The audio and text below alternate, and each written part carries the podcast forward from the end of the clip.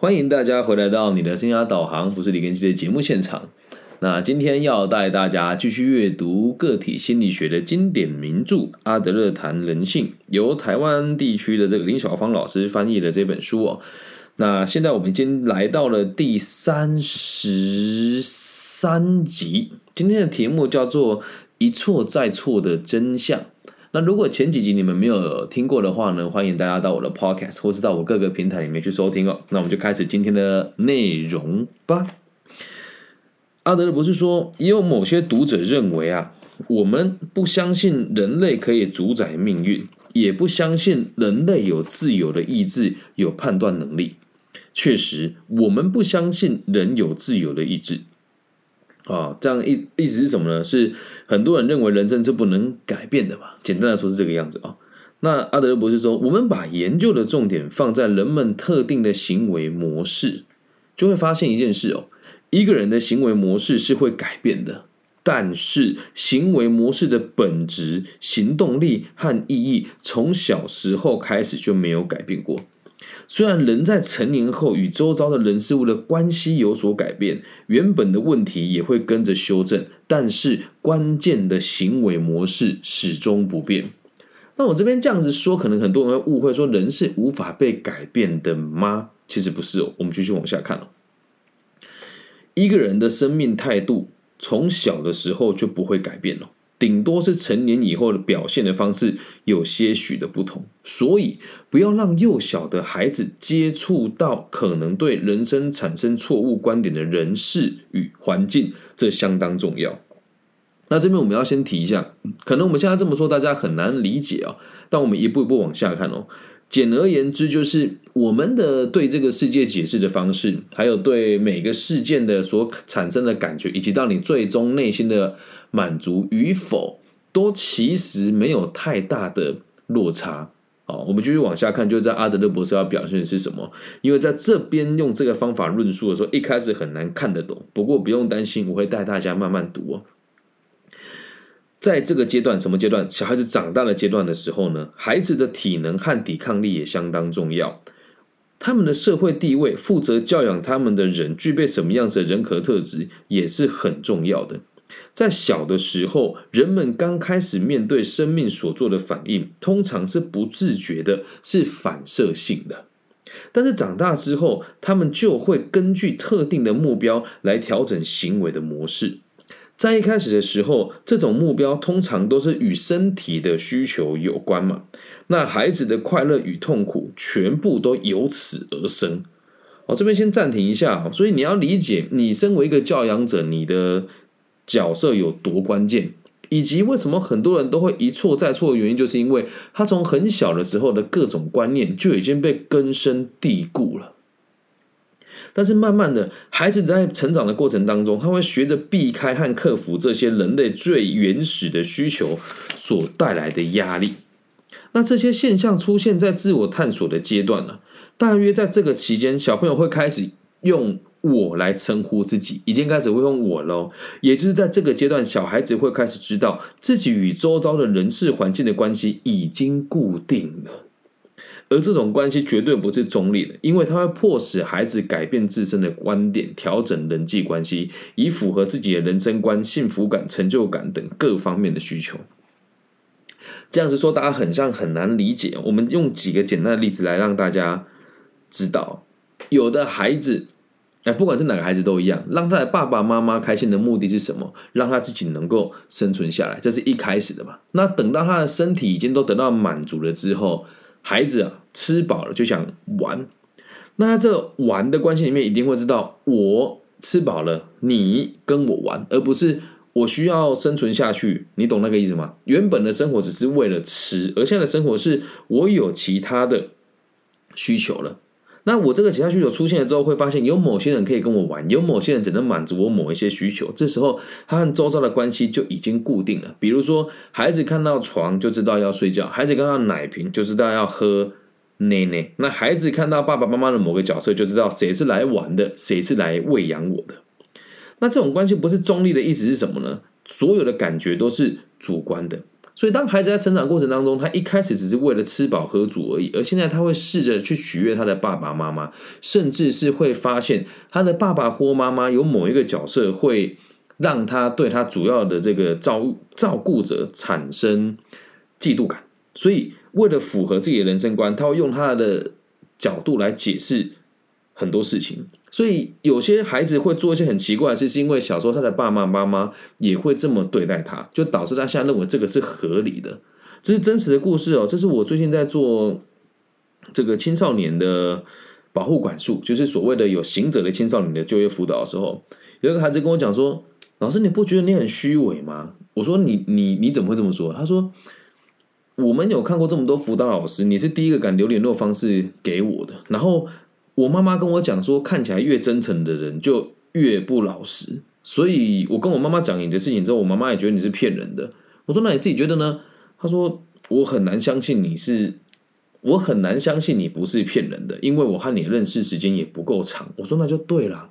你的习惯是看到有人对你好，你就会逃避他啊？为什么你会这么做？因为你的妈妈可能以前某些人对他好，但他没有办法得到这些人好的延续，于是他就选择了不去拥有任何人对他的关心。他把这个观点分享给你，以导致于你现在也已经用这个方式来看待世界了。他说：“可是我没有觉得不开心啊，那就跟书里面讲的一样哦。我用只符合自己的人生观、幸福感和成就感等方面来调整我和别人的人际关系。”这样能够理解吗？我知道有有点有点饶舌啊，不过没有关系，我们慢慢往下看，你会越看越清楚啊。看到这边，想要邀请大家回想一下，在我们之前有提过，人类的心灵活动会具有某种目的性，即所谓的目的论。如果大家认同这个论点，我们就能够了解为什么必须以整体来看待一个人的行为模式，特别是当一个人的内心目标。特别是一个人的这个内心的目标，在外在的种种行为明显矛盾，特别是这个状况，那什么叫做内心目标与的你的种种行为产生矛盾呢？也就是你想做的事情，跟你实际上做事情有很大的落差，我们就应该把它当做所有人格特质的总和来看。哦，这就是我们可以这么说。有的小朋友在学校和在家里的表现完全不一样。相同的，有些成人的表现外在外的个性特点也会有许多冲突的地方，会让我们摸不透他们真实的性格。哦，也就是说，有的孩子在家长面前是一个样子，在朋友面前是一个样子，在同学面前又是一个样子。也有很多大人，像我们到这个年纪，对每个人的表现也都是不一致的。那类似的情形，还有两个人的行为其实看起来或许一模一样，但仔细观察他们的行为模式又有很大的不同。简单来说，就是不能只看到事情的表面。好，那这边我们以做生涯规划的老师，以我们这个业界来为例哦，我们每个人都是授课，然后拿钱嘛，或者是人家咨询完，然后付钱给你，但是。有的人出发点跟我出发点就是完全不一样。我的出发点是想要让这个社会更加的安定，所以人家没有钱我也会做。那有的人是我做这件事情是为了让人家对我产生敬仰的感觉。那就算你不付钱给我，我也会做，但我会觉得你总欠了我一份人情。哎，有趣吧？一样的行为，可是却是不一样的解释方式。好，那再换个方式说，嗯。有的人看起来就像我自己，你跟我讲话的时候会觉得我好像是一个；有的人会觉得我很势利，有的人会觉得我做事情好像非常商业导向。但是在我真实的生活当中，每个人和我相处过的人都知道，我在做事情其实不大会以利益导向为第一个出发点。所以你和我做生意，或者是找我上课的时候，我不会计较钱，但我会先问清楚有多少钱。那其他老师问清楚多少钱的目的是，他希望自己能够拿到更高的薪水，而我问多少钱真正的目的是，我会担心我的税务超过某一个级距。那假设对方可以义务的方式进行，我也可以跟对方说，我可以义务的协助他们，这能够理解吗？同一个行为，我们所看到的结果。还有给每个人的感受都不一样，以及从他内心的角度去观察每一个，去他对对他每个行为做评价的时候，也是有所不同的。所以人类的角度，人类的行为可以从各种不同的角度来解读。所以我们不能把心灵表现在外的种种行为视为单一的现象。相反的，我们必须得知道一个人的整体人生目标，才能够判断他行为的意义。只有从生命来看单一行为的现象，才可能得知背后的含义是什么。总而言之啊，就是只有承认人们表现出的每个行为都只是他们整体行为的其中一个，才能知道一个人的真正内心世界。那就有人会问了，我们这边讲说一错再错的真相，跟这个有什么太大的关联呢？继续往下看，一旦我们能够知晓人类的所有行为的背后都有一个目标作为动力。一旦我们晓得人生的目标的起点与终点都会影响一个人的所有行为，我们才能够判断他们可能在人生遇到哪一些环节上的问题。所以最后我们说，人生会出问题，正是因为遵循着自己的行为模式来追逐成就感和欲望。哇，讲的很好，前面。这个地方解释有点不通顺的原因，是因为书里面举了很多例子，而我们无法一一的解析给大家听，这样会讲不完。所以前面会讲，我们每个人的行为背后都有一个意义在，而通常我们这个行为的意义一辈子都不会有太大的改变，因为说到底，每个人都是为了追求成就感还有欲望的满足。那你用什么方式去追求，这就会是等同于不断的复制相同的生活轨迹，就会出现类似的状况。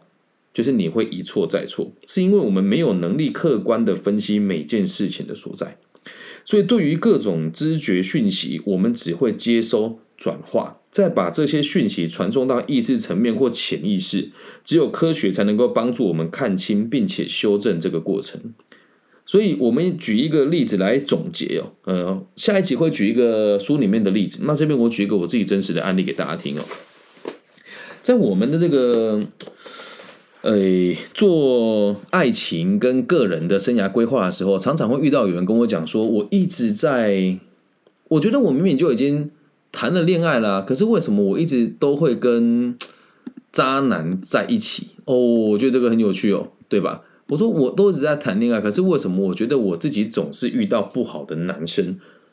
那你说这件事情跟他真实的目的有什么差别？我阐述给大家听哦。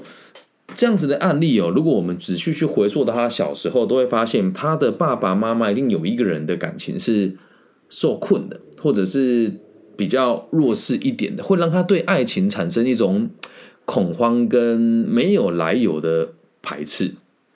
那在这两个状况之下啊他的心里面就会觉得说：我要谈恋爱，但是我又不想为恋爱负责，我又不想承担真的拥有爱以后。会产生的风险，所以他从一开始挑对象了之后，就总是会不自觉的去挑那一种不会在一起的，比如说花心的啦，或是有老婆的啦，哦，或是这个异地恋呐，哈，或者是这个远距离恋爱啦，好，或者是会用一些比较呃条件坎坷的方式，比如说他条件特别好，或者他条件特别差来来找对象。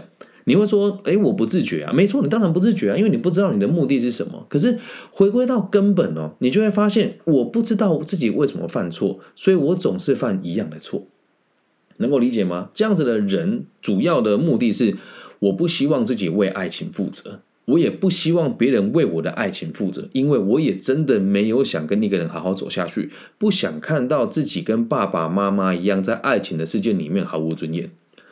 那再举另外一个例子哦，我们常常看到年轻人说我在工作上都会受到大家的排挤，我明明就很认真的，为什么大家都还不喜欢我？这就是另外一个案例哦。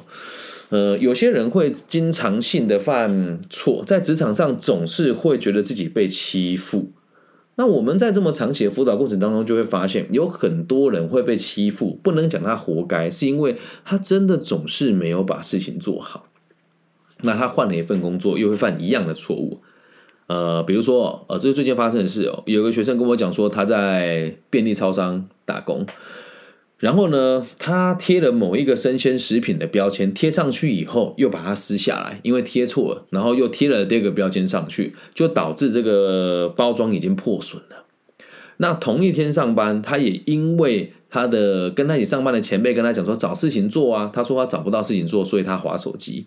那又在同一天，垃圾已经爆满了，他没有倒掉，因为他的回答是，反正晚上也没有什么人，所以我就不需要倒它。然后那一天呢，他给我看了他跟他的工作团队的微信的截图，他在大陆嘛，微信截图里面写说：“我从来没有看过如此厚颜无耻之人，做错事还敢这样子大声嚷嚷。”然后就说：“你做错事，这就是很正、很很不正常的行为，你还。”还敢在这边说什么自己委屈？然后我我这个来找我咨询的学生也蛮有趣的，他就回对方说：“哎，因为对方讲说你脑回路不正常嘛，然后说他厚颜无耻嘛，所以这个学生就以以一个受害者角度跟我讲说：你看他们这样子是不是这个仗势欺人啊？我好可怜啊，等等的。那这个我这个学生之前是在。”所谓的这个餐饮业上班，那他说在这个餐饮业上班，他会经常性的去洗碗，所以洗到他的手都已经长了这个一些水泡跟不舒服的这个过敏的状况，所以他离开了这份工作。那离开上一份工作之前，他也跟我讲说，我总觉得大家都针对我。到下一份工作的时候，他还是觉得大家都针对他。你要想哦，他这个逻辑成不成立？在在他的世界是成立的，我好委屈哦，我做错事，大家都不给我机会。可是，可是，可是，他用这样子的方式，再让他自己可以有机会去找到下一份工作啊。他会不自觉的不想为每一份工作负责任，然后会不自觉的说都是别人欺负他，所以导致他工作做不好。但他从来都没有想过，是他自己的工作态度不积极，而导致他的同事跟上司一直不接纳他。所以同样的事情，只要我们不出现，就会一错再错啊！不喜欢我们就换工作啊，又换了一份，又犯了一样的错误。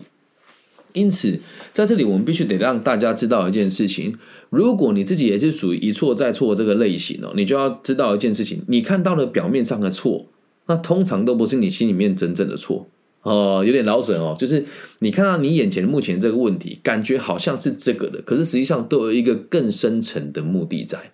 那在这个层次再往下延伸一点点，你会发现一件很有趣的事情：是我们每个人去上班、去工作，也都是为了生存。那为了存到更多的钱，而我们存到更多的钱跟取得更多的资源的目的，也是希望自己能够有成就感，并且能够去帮助别人，也是权力的取得的一种方式。所以回归到根本，我们每个人的目的都是一样的，只是方法不同而已。说，哎，不对，老师，我觉得你这样讲有点。我无法认同你刚刚说有人会因为不敢拥有爱情而一直去谈拥有不到的恋爱，那这个也是一种权力跟资源取得的方法吗？哎，你要想一件事啊，他会到处跟别人我好命苦啊，这不就是希望别人可以关注他吗？那像我说，我这一位在大陆的同学说，我不想再打工了，因为觉得大家都欺负我。这么做还不是希望大家可以怜悯他，给他一份可以不用努力工作的这个工作机会，因为不需要为自己负责啊。那这样有没有解？肯定是要带他去回溯他童年的记忆嘛。那回溯完之后，跟他讲，过去就是过去了，我们未来该怎么解决？所以像今天我这个学生从大陆打电话，从大陆打电话给我，他跟我讲说他。不知道自己该怎么办，我就跟他讲说，所以这个道理你懂了吗？你之前一直在犯错，然后你会跟别人讲你是很可怜的，是受害者，可是你自己也知道，在之前你先把事情给做错了，所以状况不是他们攻击你，而是你在一开始的工作没有做好，导致别人攻击你，而你又用一样的方式去跟别人讲，别人攻击你自己，你的上司欺负你，那下一间公司还敢用你吗？所以你要勇于负责，要面对错误。不要害怕，错了就错了，我们更正就好。如果每次都用逃避的方法，然后用别人来同情你的方式来找下一份工作，很快的你会没有人愿意让你来上班。这样能够理解吗？我知道这一集很难好好的剖析，因为这边的翻译真的就写这样。我看的原文的内容大概也是这个样子。希望大家能够明白，我们的行为表面上的对跟错，很多时候都不是真实的。好，那我们。最后跟大家提醒哦，每个人就算做同一样一件行为，在他的世界里面解释起来的方法也有可能不一样。那也有可能大家的行为不尽相同，但是所最后要追求的目的都是一样的。你记住，你就记住一件事：如果你很常犯同样的错误，又应该要去找一个脑袋清楚的、可以客观分析事情问题给你听的人去看一看。为什么我会犯同样的错误，并且制定出明确的计划来摆脱这个现况跟泥沼？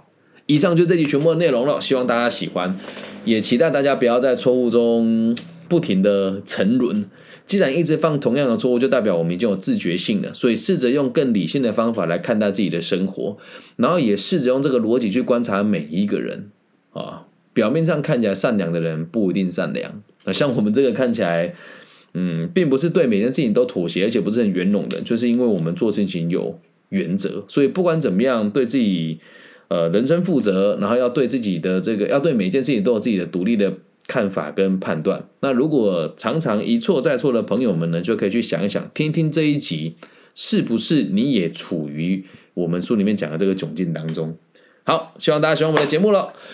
如果是大陆地区的朋友，记得加入我的微信号，我的微信号是 B 五幺五二零零幺。那从网云的频道留言给我，我都看得到。台湾地区的朋友可以直接搜寻 Facebook、Instagram 或是 YouTube，然后私讯给我，我都会回复大家。希望我们的节目的存在可以给这个世界更多安定的可能性。我爱你们，拜拜。